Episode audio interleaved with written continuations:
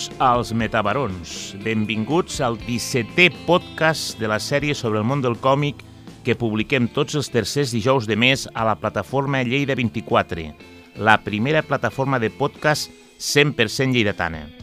Som aquí per parlar de còmics i de novel·la gràfica, per parlar i donar veu a les autores i autors locals, al còmic independent i als productes de la factoria quilòmetre zero. Som aquí per parlar d'heroïnes quotidianes, de dones i homes corrents, però també de superherois, de mons minúsculs i d'altres d'infinits, perquè això és el còmic, infinit.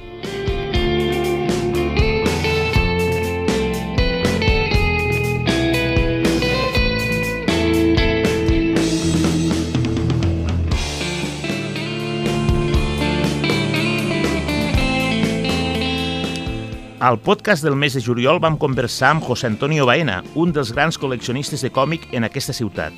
Avui és el torn d'un altre d'aquests col·leccionistes, diria, compulsius.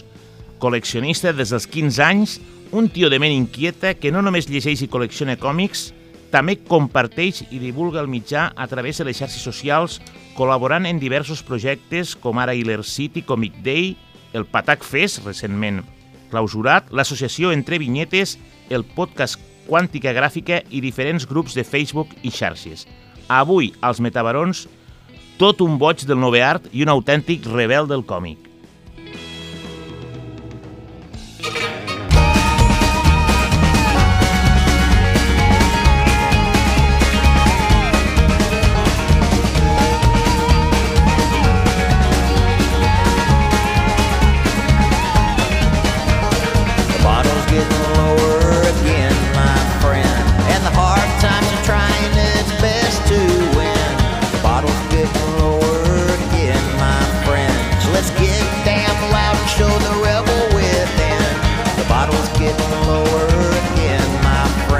So do yourself a shot and let's start to sin. The bottle's getting lower again, my friend. So let's light up the smoke and live hard till the end. Yeah, I'll do it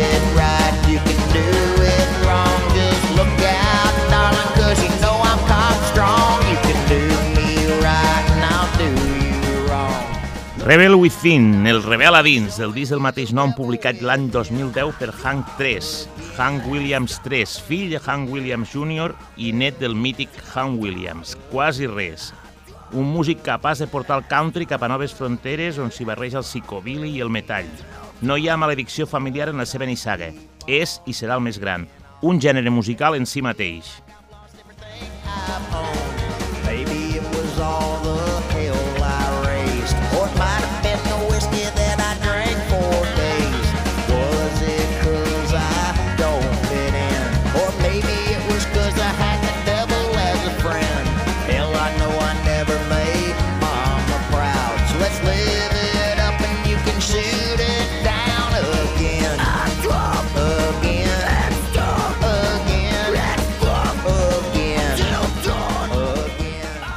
Antonio Aguilar Moroba, més conegut com a Tonet, nascut a Lleida el 1977, de pare cordobès i mare extremenya, va créixer com a molts joves de la seva edat impressionat per l'èpica i la fantasia del còmic americà i europeu. Reconegut Marvel Zombie. Benvingut, Tonet.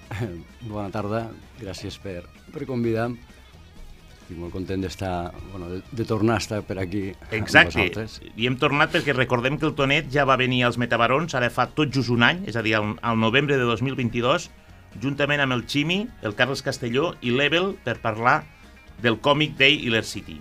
Espero que avui tinguis millor veu que aquell dia. Sí, sí, la veritat que estic recuperat. Molt bé. Ets un Marvel Zombie? Bueno, me estoy quitando, que diu aquell. Eh, amb els anys vas, vas obrint camps i, i, i obres la mena a altres companyies. El que passa que la, la Marvel és una editorial que t'exigís molt estar a la continuïtat, no? Llavors, eh, té tantes col·leccions que... Clar, que, que surten títols, temes, Sí, autors, sí. eh, I- sí, sí, personatges, totalment. és una de les malalties del completisme, no? De, de que, Del completisme. Clar, no, no, no vols despegar de d'una companyia perquè si no te perds, no? De Per tindre-ho tot, que si per tindre-ho tot, no? Però bueno. Bé. O sigui, a, tu no cal que et pregunti allò de Marvel o DC, que pregunto a vegades, o què? Bueno, últimament eh, estic d'acord de que DC té un contingut potser més adult o, o més interessant. Estic més ara amb DC que amb, Ah, que amb Marvel. És veritat que ha fet, ha fet un canvi però potent, ha sí. una mica el seu propi espai. Sí, crec que als 80 també també era considerablement algo més madura. Marvel és, és com més comercial, no? Diguem, per mi, el, el superheroi. Va trobar O sigui- la fórmula aquesta, no? De, O sigui, ara, o sigui, I ara mateix què series? Pues, més de Marvel o més de DC? és com dir... Aquí, Aquí estimes més, clar, deixem-ho mare. aquí. molt, sí. molt bona aquesta, molt bona. Molt bé. El que sí que és segur és que ets un activista, perquè estàs ficat en unes quantes mogudes vinculades al còmic i a la novel·la gràfica, com hem dit abans, eh, el còmic Taylor City, el Patac, Entre Vinyetes... Què és això de l'associació Entre Vinyetes, per cert? Entre vinyetes va sorgir... Eh, bueno, ens vam conèixer amb en José Antonio Baena al, al Comic Day. Ens vam presentar i ell me va dir hosti, jo, jo he llogat un local on tinc la meva col·lecció i m'agrada... local, eh? Sí, m'agradaria fer pues, activitats també així o... I, i vam coincidir després amb, amb Antonio Solsona de, del restaurant Palermo i un altre company, en Miquel Llobet, que és un, un dels col·leccionistes més bèsties, si, si jo sóc bèstia, Més que tu i que el Baena, sí, junts. junts, què dius ara? Sí. No el conec. I és de Lleida, aquest noi? Sí, bueno, no, és d'un poble... Hòstia, ara no... Miquel Llobet. Sí, Jo pensava que a vosaltres era molt complicat superar-vos. no, no, pues... Junts, m'estàs dient... Sí, que jo he vist la col·lecció del i estic, veig la teva per xarxes, m'estàs dient que és més que vosaltres? Sí, sí, fort. tenim que anar un dia a ajudar-la a, a organitzar. En sèrio? Sí, ell compra moltíssim. És, a part, té una capacitat de, de, d'anàlisis i, i de, i de, de d'agafar dates i, i De guardar, de, de guardar- memoritzar... sí, de memoritzar, brutal. És molt amant també del cinema, de la música. Això, I- això, això passa... Segur que tu també ho ets. Eh, Això passa. sí, Perquè eh, tota la gent que passa que ve aquí a parlar de còmics, ja jo mateix, eh, dius, podríem també parlar de cinema i podríem Sí. parlar de música, perquè són, és, no sé per què, però Van va com una mica lligat. sí, és sí, curiós. Jo- Molt bé. Escolta, eh, com que ets el primer amb qui parlo després del Patac Fest i estaves al, al, Mm. al fantàstic grup que va organitzar-ho, sí. eh, fem una mica de valoració. Com ha anat? Com ho veieu? Home, em- estem supercontents, tant per les crítiques com nosaltres, el- l'ambient que, vam, que vam viure. Els autors també van marxar supercontents. L'Escola de Belles Arts, encantadors i, i també molt engrescats. Eh, ja a, avui hem confirmat data, o sigui, l'any que ve tornarem a tindre el Patac 2. I, I bé, bé, el balanç és positiu. Nosaltres partint de la base de, de no tindre finançament, que això seria important, tota l'ajuda no, que poguéssim trobar, perquè vam tindre que, que fer malabars per, per ajustar-nos als pressupostos, però, però molt contents, la veritat. Eh, He, he de dir com a, com a persona que De va visites. participar en una taula redona, que va estar allí Mhm. durant el dia i que va participar també amb el, amb, el, amb el finançament, amb el crowdfunding, que és com es va finançar, vam fer un programa una mica per parlar d'això. Jo vaig trobar que va ser un dia absolutament redó, perquè, vamos, és que les persones que no es vau atansar a l'escola aquell dia, eh, estava ple de gent, Sí. havia un, un bon rotllo, Sí. brutal, les taules genial, la gent amb ganes d'ensenyar coses, de parlar de còmics, va ser... Jo no recordava algo tan...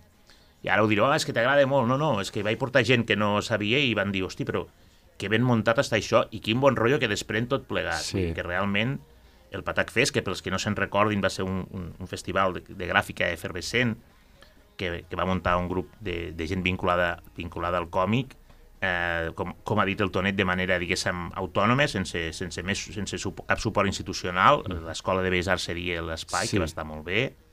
Vull dir, sí, sí. I el dia 19 d'octubre de 2024, segona edició. segona edició. És una grandíssima notícia. Trobo que... Jo crec que això anirà més segur, seguríssim. Molt bé. Ets molt actiu a xarxes, sobretot a Instagram, amb les teves mogudes i mostrant sempre tot el que cau a les teves mans. Perquè compres tot el que cau a les teves mans? O adquireixes? O... Sí, sí, tot, tot, tot el que vaig mostrant són compres, a vegades, com dius, compulsives, que vaig fent, sí, a, a, a cops me toca fer algun intercanvi perquè dic, bueno, no, no, no me puc costejar tants... El còmic ara s'ha disparat de preu, també. Clar, un- aquest, és un, aquest és un gran tema. Eh, quan parlem de còmic original de, de Marvel, amb el tema de les pel·lícules, pues, bueno, ara estic també comprant coses encapsulades, que es diu, eh, que és el CGC, Sí. i clar, això és, té un sobrecost. Sí que en teoria eh, té un, un valor al- de mercat ja adquirit. És com més una inversió, per dir d'alguna manera. Sí, és, són còmics. Jo miro de, de buscar peces que, pues, que han significat algo per mi, tant nostàlgicament no, com per afició, portades d'algun dibuixant que, que m'agrada molt. Ho he vist, he vist algo dels X-Men, Sí, firmats, havies posat, clar. les firmes que ve- venen certificades, això... Clar, amb això a vegades, sempre ho hem parlat des vegades que hem parlat també amb el, amb el mateix Baena o amb el Ximi, no? que dius, està superbé, però clar, és, és, requereix un esforç econòmic de l'hòstia, que clar, no tothom es pot permetre, perquè Sí. jo, per exemple, compro còmics, però he deixat molt perquè una qüestió econòmica, al final, si te, te, que et busses, eh, te surt una pasta al mes que és brutal.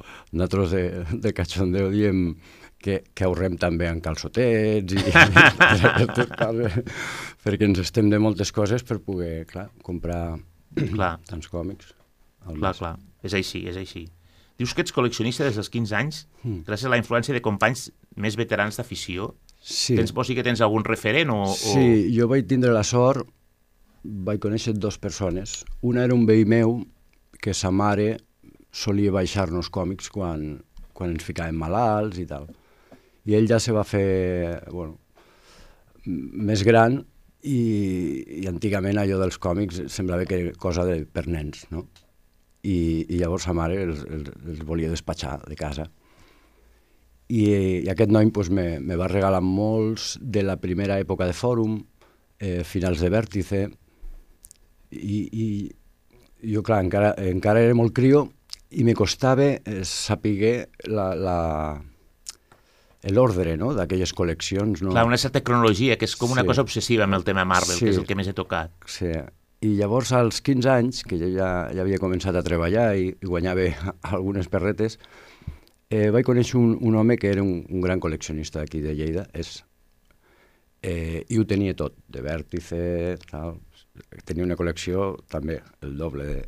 Hi ha moltes col·le grans col·leccions. Sí, això, això Amagades a- a- també és una cosa que ho hem parlat altres vegades, Mm. amb el mateix Simi i amb el Baia també m'ho va dir, ara també m'ho dius tu, perquè dius, "Pa- us conec a vosaltres, hosti, sou la hòstia, i em diuen, no, no, hi ha gent, Brutals. igual que diu, hi ha gent que no surten enlloc, però que són uns, uns savis, uns erudits que... Sí, aquí a Lleida, per exemple, tenim el, el Paco Hernández. Bueno, clar, el Paco Hernández, sí. Paco, pues, Però clar, que ets un tio famós, Sí, que més sí. tothom coneix i tal. Sí, pues ell mateix també t'ho diu. No, pues jo no en tinc tants. Sí. Tinc- un altre company que en té 40.000 o 50.000.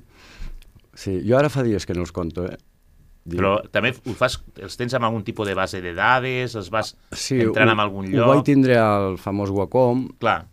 Jo sóc molt de la llista de, de clàssica de, de llibreta i... Ah, sí? Sí, encara vaig clàssic, eh, tio. als mercadillos amb la llibreta allí marcant les faltes i, i ara ho tinc el que tinc és bastant bona memòria per lo que m'agrada i llavors te podria dir que tinc 4.000, 5.000 grapes americanes i si m'envia algun company imatges de fotos per de dir, "Eh, te falta algo d'esto, te sé dir lo que Te em fa... saps, te saps dir... Sí, quasi de memòria lo que tinc. i Veus les imatges, que en falta haguet, Sí. hi haguet. Sí, sí. Molt bé, molt bé. Hem vist, ja he dit, eh, ets una persona, mm, almenys a Insta que et segueixo, ets una persona molt activa, que penja les compres, adquisicions, les coses que, els paquets que t'arriben i tal. Ah, hi ha un personatge, abans, abans després en parlarem de l'altre, eh, però ara hi ha un personatge que, que, que és bastant recurrent. Bueno, dos personatges que serien, no sé, eh, que serien en La cosa del pantano, per la gent que no ho sàpiga, hi ha dos personatges, La cosa del pantano i l'hombre cosa. La cosa del pantano era bueno, un personatge que, diguéssim, adquireix una forma i uns poders vinculats a un territori, que és els pantans, que és del, de DC, i llavors tenia el seu alter ego, que això passava molt a Marvel i DC, que era l'Hombre Cosa Man Thing, que era de Marvel. Tu, tu quin te mola més? Perquè jo veig que estàs allí amb els dos, Entre dos aigües. sí, sí, entre, entre Swa- Swamp Thing, que seria la cosa del pantano de DC, Mm. o Man Thing. Tenia curiositat per preguntar-te-ho. pues, parlant artísticament i com a personatge me sembla mm, més bonic el de DC, més, més interessant. L'etapa d'Alan Moore és, és, Clar, és, és que, és brutal. que el va tocar Alan Moore, Sí. el va treballar molt. I el volumen 1 de Bernie Wrightson, pues, amb els anys, encara es, es manté molt bé. jo diria que sóc més de DC. Man-Thing e- és més com a, més afectiu, el, el, però com m'agrada això de comparar els personatges i... És que, és que en aquest cas hi ha personatges que... Però sí. en aquest cas és aquella... Ara no recordo, igual tu qui, va, quin va sortir primer. A això hi ha una, una anècdota molt bonica, que és... Eh, Lin Wayne va ser el creador de, de mm, Swamp Thing, Swamp Thing, DC. de DC. I ah, ara no me'n recordo qui és l'altre company, però es veu que vivien junts. Ah, sí, el que va crear després Man Thing. Sí, perquè és que els van crear alhora. Clar, que sempre he pensat, hòstia, són dos personatges... Sí, ells vivien junts i havien aconseguit treball una Marvel i una altra DC. Eh, ja és molt típic, hi havia molts personatges pantanosos a, a, abans a la indústria. I ells van... Se diu que, que ells se van fer com una aposta a veure quin feia el personatge més popular. Si el que, que el que portava Lin Wayne a, a DC o, a, o l'altre és Marvel. boníssim. Mm. Perquè ja t'he dit, eh, recordo, hi ha molts personatges, sempre hi havia, igual que hi havia un Mercurio, hi havia un Flash, Sí, sí, sí. hi havia moltíssims, però en aquest cas és que són dos personatges que, Que surten alhora. alhora, o sigui, no ho sabia, però a més és que són dos personatges, no diré calcats, evidentment, sí. però clar, la història, el personatge, l'estètica és, Sí, és molt semblant, és molt i això no ho semblant. sabia, és, una, és boníssim. Sí, així no se sap qui va copiar a lo millor o si va ser això, pues, un, una col·laboració inclús que es van prestar idees perquè vivien junts els, do, els dos autors creadors. Llavors, per dates, me sembla que va sortir abans Marvel perquè se va a lo millor enterar de que DC ja tenia un pantanós. En... Jo, re- jo re- una època vaig seguir bastant Man Thing i me'ls comprava, eh? i recordo que vaig comprar un Swamp Thing sem- pensant que em comprava un per Sí, la portada. No vaig, no vaig mirar, i llavors quan vaig arribar a casa vaig descobrir hòstia, dic, eh, és el mateix. Però clar, no sabies quin és quin, i clar, amb la història aquesta és Sí. brutal. I creem un personatge i cada un porta la seva Sí. companyia. Amb els anys ja, ja els han, han anat separant, no? Els, els poders i tal. Recordem, eh, són dos personatges, com, com diu el Tonet superencertadament, dos personatges pantanosos, dos persones que, que sofreixen una metamorfosi d'integració amb l'entorn i adquireixen una sèrie de poders i tal. Un seria la cosa del pantano, de, de la DC, i l'altre seria l'hombre cosa, les traduccions de, de Marvel. Mm. Eh, eh, a banda d'aquest personatge, que després ara una mica ho parlàvem, avui fins i tot ens has portat un parell d'exemplars, hi ha un altre personatge, que això, aquest seria no famós, no lo següent, que seria Conan, no? He vist que també tens un munt de còmics de Conan, i quan dic un munt vull dir un munt. Sí. És el teu personatge de còmic preferit?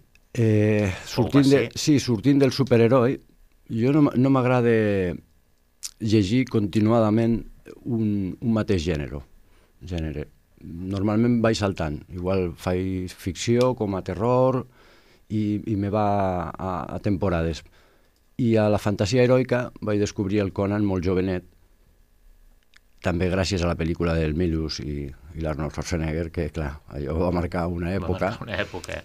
Llavors me va interessar molt perquè me sembla un personatge que injustament a lo millor sembla el macho alfa, no? que, és, que sí, sembla... Però és un, eh, en, el fons és un romàntic, no? S'assembla més interiorment al Humphrey Bogart de Casablanca que, Totalment. que, que pues això, que un, que un, machista, no? Sí, sí, el, el Per- típic bàrbar sense cervell, Sí. de fet és, és, Sí. és el bàrbar amb cervell, tothom el menys té perquè es pensa que és un ignorant i un Sí. botarate, Sí. i ho és tot menys això. Llavors, les seves històries estan plagades d'històries de... Per això, no? De que ell, el seu contacte amb la civilització descobreix que, que els civilitzats no ho són, no? que estan corruptes, i llavors és una crítica social molt bona la que va fer Howard als anys 28 o, Sí, sí. o 30. Els 30, sí, sí. El va crear l'any 32, Sí, exactament. a les revistes aquestes de, Sí. de Paul.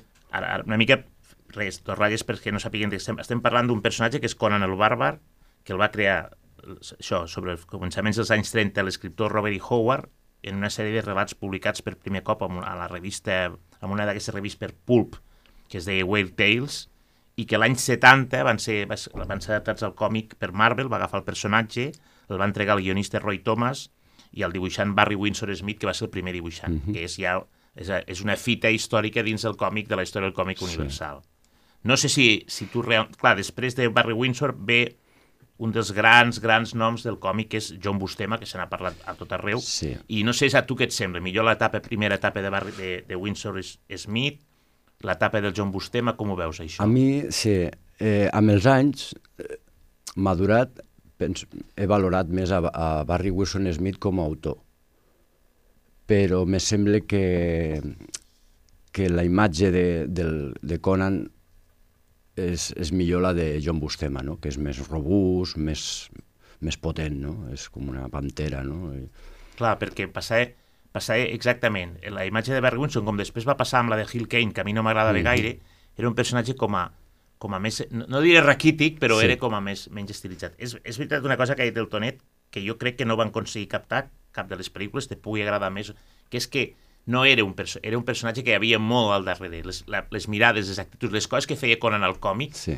a, la, a les pel·lícules Se era, perd, se sí, perd que- perquè és molt complicat. Dir, Era un personatge intel·ligent. De fet, era un personatge, quan volia, podia ser subtil, no? podia ser eh, atractiu i salvatge alhora. No? Alhora. I tot això, el cinema no ho va... Per, ah, per, per opinió personal, Sí, sí, al final totalment. no ho va saber captar. Sí. És impossible captar el, la que és l'essència de Conan, perquè no és un bàrbar, el que he dit abans. a l'uso. Exacte, un, un ruc, un, un... I fins i tot, evidentment, hi ha un estereotip, en la seva relació amb les dones i tal, això està molt estereotipat, Sí. però fins i tot en aquest sentit...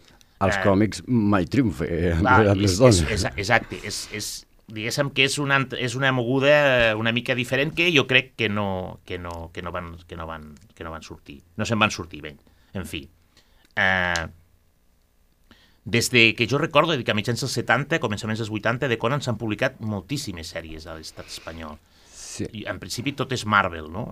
Hi ha adaptacions del... del no sé si n'hi ha hagut alguna... Perquè, sí, clar, ha ha hagut una, una etapa al principi del 2000 que Dark Horse es va, va adquirir els drets de, de, de Conan sí, ho he vist. i van fer dos etapes molt bones que aquí es van titular Conan la llegenda amb Kurt Busiek al, al guió, el Cary Nor va començar el dibuix, després va passar el Timothy Truman i, i Tomàs Giorello, Si tu saps de memòria. Sí. Ho tenia apuntat com a referència i diu, està citant de tal Sí. qual, eh?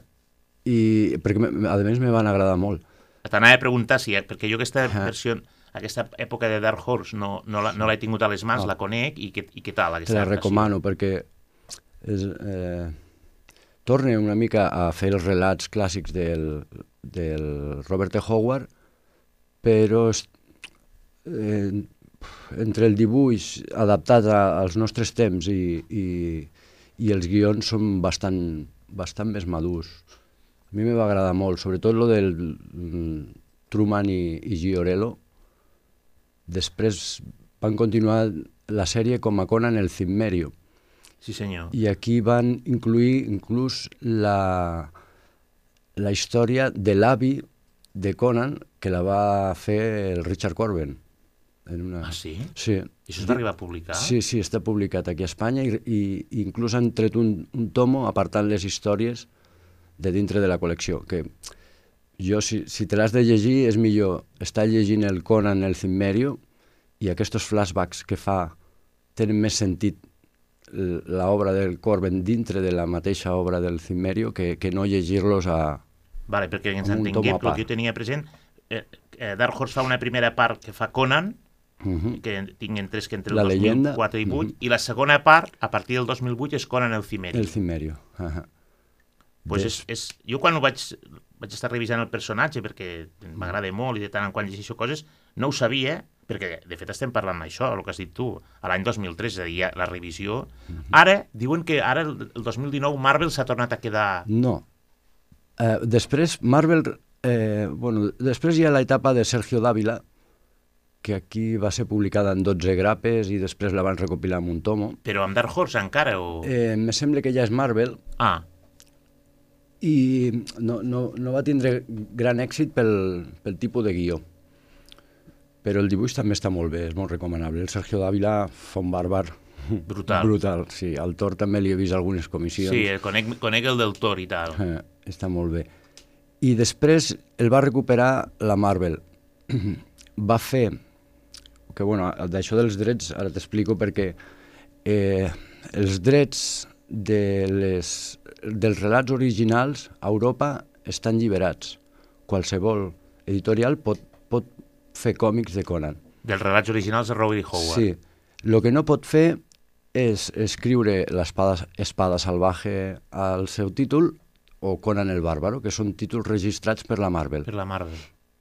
Llavors, eh, aquí a Europa s'han fet cinc àlbums de caire eh, franco-belga per autors de, de europeus. Que Amb tenen- relats, de, amb relats Sí. del Robert E. Howard sobre Conan. Sí, hi ha cinc, cinc tomos que ara no me'n recordo molt bé qui els ha editat aquí a Espanya. No sé si Norma o, o Yermo, ara estic una mica... No, no, O, pla, o la mateixa Planeta.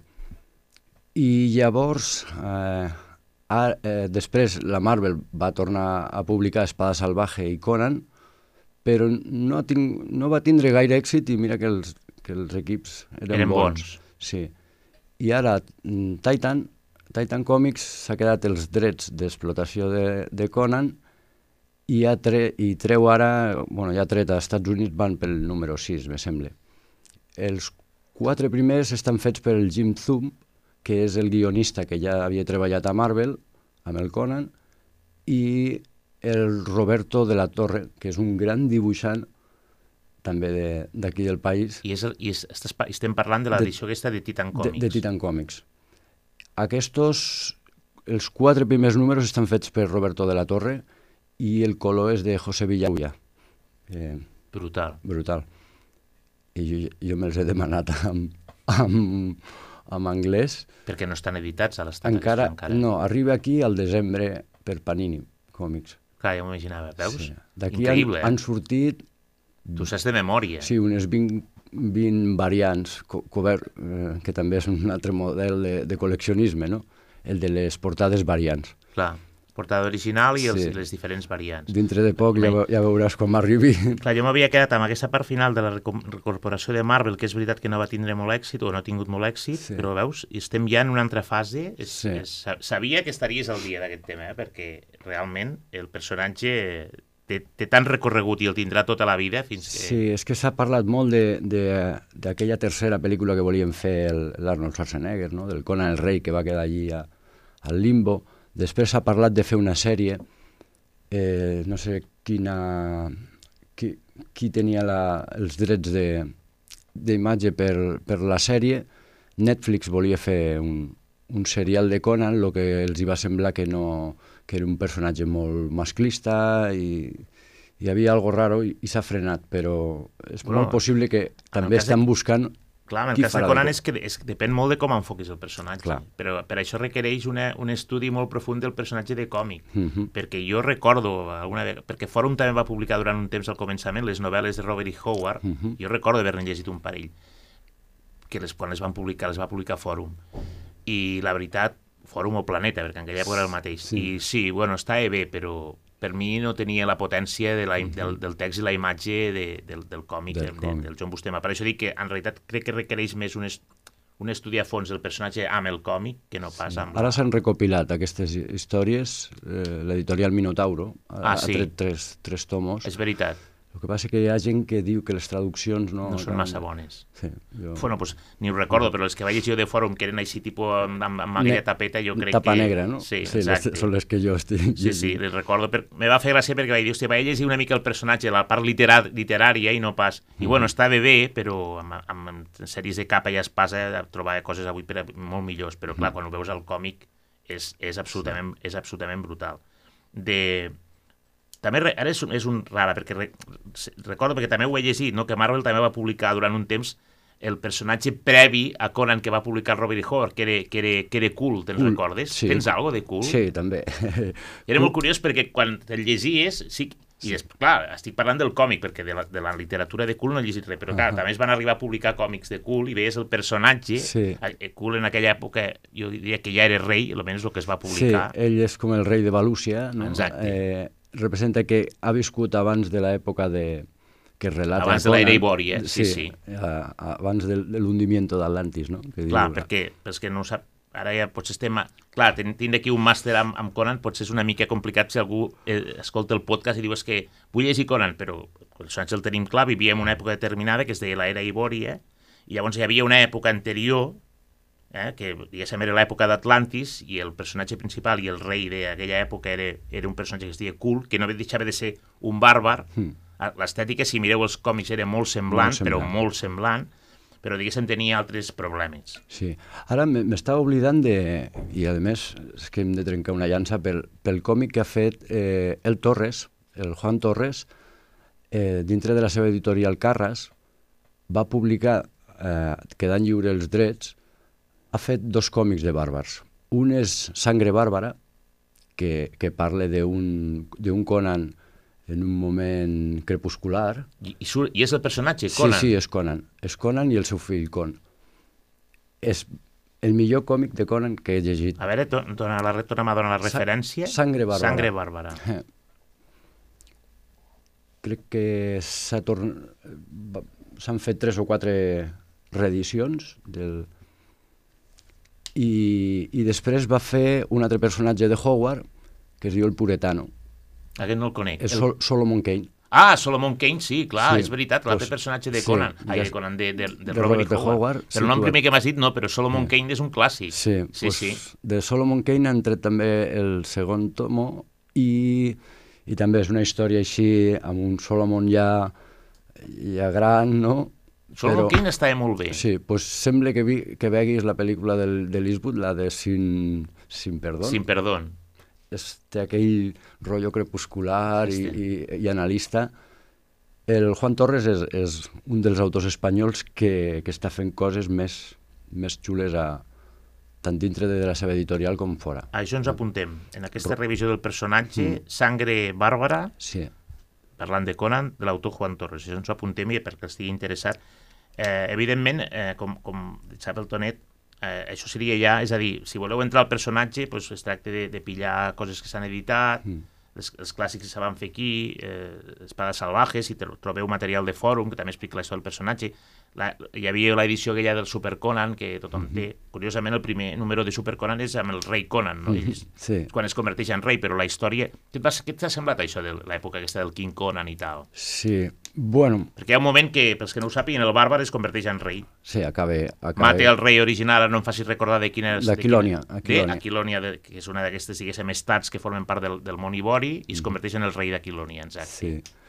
A mi la part que més m'ha agradat és com s'adona ell que, que ell vol ser lliure. I, I les coses de Palau no li agraden gens. Gens. I tindre que estar allí contínuament mm, i vi, vivint amb, amb això no, no el convenç. Ara s'ha escrit bastant sobre aquesta, aquesta part. Hi ha un Conan Rei, que són tres, tres còmics, també de Marvel, amb, amb el Roberto de la Torre, que també relaten això. La, que està, molt, està bé perquè és pare i fill, el fill ja és civilitzat, ja, ja ha crescut aquí, i ell és l'apte per, per ser rei, perquè controla el, els temes de, de la política i tal. I, I Conan, que ja comença a ser vell, i, i la seva dona ja mor, la Zenòbia, que era la filla del rei Sí, sí. usurpat, no? Bueno, ell era el general d'Aquilònia Sí. i llavors fa un cop d'estat, bàsicament, Sí, i sí. mata el rei i es converteix en el rei. Punt final. Pues sí, però clar, jo me, jo me quedo amb el, sobretot amb el, amb el magazine, no? A- amb el blanc i negre de, de l'espada salvaje, salvaje, que és és, com més, més madur, no? Sí, sí, és el, és, és el millor. És el millor. Eh, quina és la teva sèrie preferida de Conan? Tens alguna referència de les sèries aquestes que es feien, per exemple, la, la clàssica és la sèrie de la, de la reina pirata Belit a la Costa Negra i tal. Els relats de, de la, de la Belit m'agrada molt, l'etapa de pirata del, del, de Conan. És bona aquella etapa. Sí, sí, sí. Bueno, té el, un final molt, molt trist, Molt no? trist. Un, Amb- és, un, és un clàssic. Sí. Llavors, però el meu còmic favor, preferit de, de Conan és La torre de l'elefante, perquè me sembla, que, parlant això del, del personatge machista, me sembla que és una de les, de les històries més humanes de Conan, de pietat, de, de trobar amb un extraterrestre... És molt bona que és aquella un, història. Un hombre La conec, sí, sí. Pues, mm, Adorat com un déu, servit Sí. com un esclau i al final representa que és un personatge d'un altre planeta. Sí, i, i ell pues, l'allibera no, d'aquesta esclavitud. És, és aquest el Conan que m'agrada, no? El... Molt bé. I, escolta, les adaptacions cinematogràfiques hem parat una mica per sobre, mm. com, com les veus? Recordem que hi ha... Se va fer Conan el Bàrbaro, la primera amb el John, del John Milius, al 82. Mm -hmm. Després hi ha Conan el Destructor, una segona part del Richard Fleischer, al 84, també amb el Schwarzenegger i que jo sàpiga, eh, no es va fer res més fins a aquesta versió última de l'any 2011 de Conan el Bàrbaro amb el, amb el Jason Momoa. Sí, no sé si hi ha un serial també a No, Estats això no ho sé. Al mig sí que hi ha una pel·lícula que es diu El Guerrero Rojo, que, se, que fa El una Red mica Sonja. referència a Red Sonja, Sí. i surt el Schwarzenegger, però no fa ben bé de Conan en aquella pel·lícula. No, perquè no tenien els drets. És de... molt curiós, perquè tinc una mica de lapsus, però recordo haver-la vist, se parla de Red Sonja, que Sí. vindria a ser una mena l'alter ego femení de Conan, una persona, una guerrera com ell, en el que conviuen entre l'amistat i, la, i amants, però i alhora Sí, el número, mira, el número 24 de la sèrie Color de Conan el Bàrbaro fa la primera aparició la Red Sonja, dintre de la sèrie de Barry Wilson Smith, Sí. que curiosament són els dos últims números que, que dibuixa Barry Wilson Smith. I presenta a Red, a Red Sonja, que és una ucraniana, és una guerrera, no? que, que no pot ser... eh, no s'entrega a, a cap home si no li ha guanyat en, en Exacte, combat. en no? combat És- singular. En combat singular, no? Sí, sí. I, bueno, és un personatge també està mo molt sexualitzat, no?, en la seva imatge, però que, que me sembla que hi ha un projecte també de, de sèrie o de pel·lícula Sobre ella. sobre ella. Això sí que em sona, em Sí. sona algo. Eh, el que ha tingut unes crítiques perquè volien que fos... Al principi havien agafat pel càsting una noia eh, de raça negra i, i la gent no, no entenia el per què tenien que canviar si Red Sonja és una dona pelirroja. Sí, sí, bueno, de fet era el seu, el seu tret característic, que- Red, era una mica de Red, pel, sí. el, pel- el pèl roig. Què, què t'han semblat les adaptacions? Aquesta última, el Jason Momoa, què et va semblar? El Jason Momoa, com a actor, ell a mi me dona el perfil, perquè eh, té aquell Té un punt- rotllo aquella- sí. Bustema, no? Eh, amb... I l'Ernie Chan, no? que el dibuixaven Sí. així fosc. Lo que passa que la pel·lícula me sembla un despropòsit. El, el, el que guió no s'aguanta no s'aguanta per enlloc. Jo la vaig veure molt espera, amb una certa esperança precisament per això, perquè dic, potser aquesta part que el Schwarzenegger no va acabar de copsar, de, de Mhm. aquesta dualitat entre el bàrbar i alhora també amb, amb molta intel·ligència i, i subtilitat, però és que el guió és, és absolutament nefast, és un poti-poti, Mm. Sí, i a no més s'aguanta le- per les enlloc. fiques cinematogràficament, les fiques una al, al costat de l'altra, amb tots els avantatges que té la, la nova producció, i dius, bueno, banda sonora, no hi ha color. Lo, de, lo del Sí, sí, les, Basil les, les, les, del Milius i el Fleischer, sí, sí. Sí. Eh, la fotografia de, de la primera pel·lícula de Conan el Bárbaro és, és espectacular. L'ambientació, eh, la, la roba, no? Eh, Sí, sí. És que, de fet, la- amb aquesta del, del, del Momoa, al final, hi ha un moment en què dius, aquesta pel·lícula s'ha convertit en algo de sèrie B. És que Sí. està com a... És, que és, Sí. és hasta cutre, al cutre. final. És, sí. Jo ho pensava i dius, hosti, aquesta sí. pel·lícula se suposa que té un pressupost, estem parlant de l'era moderna, amb efectes especials i tal, em va semblar la part final està cutre, realment, sí, sí. Sí, sí. Ve, que, ve que coincidim, Coincidim. perquè... Escolta, una cosa que no sabia i que he llegit, és veritat que es va publicar un crossover entre Conan i, i Wonder Woman? Tu saps alguna d'això? Bueno, a, a, amb, o no... amb, amb Conan han fet autèntics despropòsits, perquè han fet inclús un Conan 2099, que era aquella línia futurista de la Marvel. Sí, com va fer amb Spider-Man i. I també havia vist allò del What If i Sí. tal, això ho havia vist, Sí, però... jo tinc els what if de si Conan arribés a Nova York. Exacte, Ah. aquest el tenia. What If era una sèrie de Marvel, perdó, eh? en la qual feia What If. Què passaria si, pues això, si Capitán Amèrica fos una altra persona, i en aquest cas si el Conan de l'era Ibòria arribés al Nova York del segle XX, Sí. perquè ho sapigueu. Després hi ha un de, de si s'enfrentes a Thor, que es troben. Exacte. El típic còmic, no?, de que primer se, se, se fiquen De fet, s'ha fet una sèrie d'animació, no sé si té... Wha- What If, sí. Que Ara sacaran la segona temporada. Exacte. Hi ha una sèrie Marvel de Disney que ha fet això, el What If, sí. Sí. Però, això, però estem parlant d'un What If, això de Conan i Wonder Woman, o a nivell de còmic? És que no ho sabia. No, no, potser és un, un cruce de... D'universo. Sí, sí, això No típic sabia, que no. feien, a vegades, perquè DC i Marvel han col·laborat molt amb, amb, amb crossovers d'aquestos. No? Està És que ho vaig, ho vaig llegir i... el i- Superman Hulk, no? el Batman el contra Spider-Man, Sí. el Justice League contra Vengadores, eh, X-Men contra New Titans... A, a mi m'agrada col·leccionar-los també. Sí, molen molt els, els, els El- creuaments els d'universos. sí. Perquè, a més, és el que dèiem. Ves, la, per exemple, la Patrulla X, que eren allò els joves, llavors els Sí. New Titans deixaven de ser els joves Sí. contraposats a la Lliga de la Justícia. Sí, bé. Marvel se podria dir que ha copiat moltes idees dels clàssics de, de DC. perquè DC va començar abans. Ja, és curiós perquè sempre he set molt, molt de Marvel i llavors vas a... i sempre pensava, "Buah, aquests personatges de DC no tenen la meitat de gràcia que... Però clar, en realitat era perquè molts eren molt més primitius Sí. i clar, el desenvolupament del personatge no és el mateix si ho fas als anys 40 i tal Clar. que si ho fas als 70. I, Sí, i és l'edat d'oro, no? Clar, que es diu. clar, clar. I La- això me passava, però com a lector de Marvel pensava... O sigui, llegia l'Ojo de Halcón i llavors me n'anava a veure a Fletxa Verde i pensava, Sí, sí, això Robin era molt millor l'altre, però clar, hi havia un treball previ que això, Sí. els lectors que vam entrar en Marvel al còmic, Eh, aquesta va ser la gran habilitat de Marvel, no? Sí. D'aprofitar amb aquesta Silver Age, no? A la segona època... Sí, de, de fet, deien que Stan Lee era un autèntic cabró. Sí. Això es veu que és una cosa que coincideix tothom. Sí, sí, I aquesta és la, exacte, és la, és la gran, la gran virtut que tenia, virtut de dir, va, va, sí, sí, va parasitar moltes coses i, i així va anar. Molt bé, escolta, anem acabant. Eh? Sí, podíem passar-nos hores Clar, perquè ens en podríem passar, i més, i més realment amb lo del Conan ha estat brutal perquè necessitava parlar amb algú que sí que és una mica al dia, perquè algú que vulgui descarregar-se el podcast tingui una mica d'informació, i has fet un repàs actualitzat. He de, he de dir que sense cap paper, eh? vull dir, tot... El tio ho, està, ho ha recitat, ho, ho sabia perfectament, ja sabia jo que eres un crac del Conan, però, però ara ho has demostrat. Molt bé. Bueno, va, anem acabant, perquè ja és més o menys l'hora. Escolta, eh, sempre demano una miqueteta als convidats que vinguin que recomanin algun còmic preferit. En aquest cas ja no... eh, Ens fiquem a l'univers que vinguis, però mm -hmm. algo que hagis llegit darrerament o un còmic que tinguis al cap, deixarem a banda Conan, Sí. perquè n'ha citat uns quants. Sí, sí. Eh, més que res perquè la gent també tingui la referència del convidat i les seves, els seus gustos en aquest sentit. pues mira, ara que m'ho dius, eh, a la línia Black Label de DC, que és com la continuació de Vertic, eh, hi ha el, Tinion Quart, Quart, es diu, James Tinion Quarto, és un guionista que, que, que m'està agradant molt. James Tinion Quarto. Quarto, sí. Amb, amb un autor espanyol també, Álvaro... mm, Ara no me'n recordo. Però la, la, es diu La bonita casa del lago.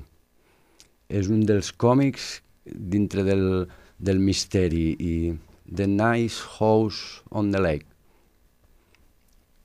És, una maxisèrie de 12 números M'has dit que era de, de Vértigo? No, era la... Eh, és- Black Label. Black Label, sí, Black que és l'edició de Vértigo, és veritat. Ara s'està editant amb, amb dos tomos recopilatoris dels sis primers números i els sis següents. Jo la vaig fer amb, amb la grapa, que és molt interessant perquè és una de les sèries que, que lo, eh, lo bonic és el, el continuarà d'aquesta sèrie està molt ben fet. Quan, pels que no ho saben, quan parlem de grapa vol dir aquests, aquests còmics clàssics que diguéssim estan Sí. grapats. Form- Eh? No, no tenen llom, no són allò edicions enquadernades, sinó amb, amb el format que, que de tota la vida n'hem dit el TVO, és a El dir, TVO, sí. pues ens ho apuntem. La bonita Sí. Casa del Lago. Sí, i bueno, de To- Tom King també m'agrada bastant tot el que ha estat fent, el guionista, perquè jo a part dels dibuixants és que segueixo molt la, la gent que, que escriu i bueno, el, va fer el Mr. Miracle, Mr. Miracle, la sí. Visió per Marvel, no? que, que són còmics més adults. I ara estic amb Calle Peligro, que és una sèrie, ara estava encara oberta, i també m'està agradant molt aquesta... Calle Peligro, això qui ho publica? També és de Black... També és de Black Label. Sí, el... has vist que ara me, me tire més de C que... Te dic jo que, que dic, aquesta pregunta no li faré perquè per la fama que tenies em dirà jo sóc molt de Marvel i ara te diré que realment és el que has dit. Te veig, ja et veig més ficat en... També, sí. Sí. bueno, perquè és el que has dit una mica. Ara hi ha una sèrie de, diguéssim, de ramificacions de la mateixa Marvel que van més cap al còmic adult i s'ho estan treballant molt. Jo també Mm. estic comprant algunes coses que són d'editorials de línies de la pròpia DC i te'n dones compte que s'estan treballant més el, diguéssim, el còmic més adult i més, Sí. i amb més personalitat. Jo de Marvel ara estic seguint Daredevil, he acabat amb els Etern Eternals, que també és una molt bona, Molt bona. sèrie, sí. Però, però clar, trobo que a DC s'està fent coses No, no, més, perfecte, més perfecte. madures. Molt bé, pues, escolta, ho deixaríem aquí perquè, com ha dit el Tonet, i a mi sempre que vinc amb, amb, amb supercracs d'aquestos que tenen el còmic al cap, podríem estar aquí parlant fins a l'hora del... De... I l'Ivan se n'ha d'anar a sopar. Molt bé, Tonet, doncs fins aquí el 17è podcast dels Metabarons per a la plataforma Lleida 24 i la bona gent d'UA Ràdio. Gràcies, Tonet Aguilar, pel teu entusiasme vers el món del còmic, per l'activisme més que necessari i per haver compartit aquesta estona i aquesta saviesa amb nosaltres. Un autèntic plaer. Molt de gust, Francesc, gràcies a tots els oients. Gràcies a tots, totes, i llarga vida al còmic.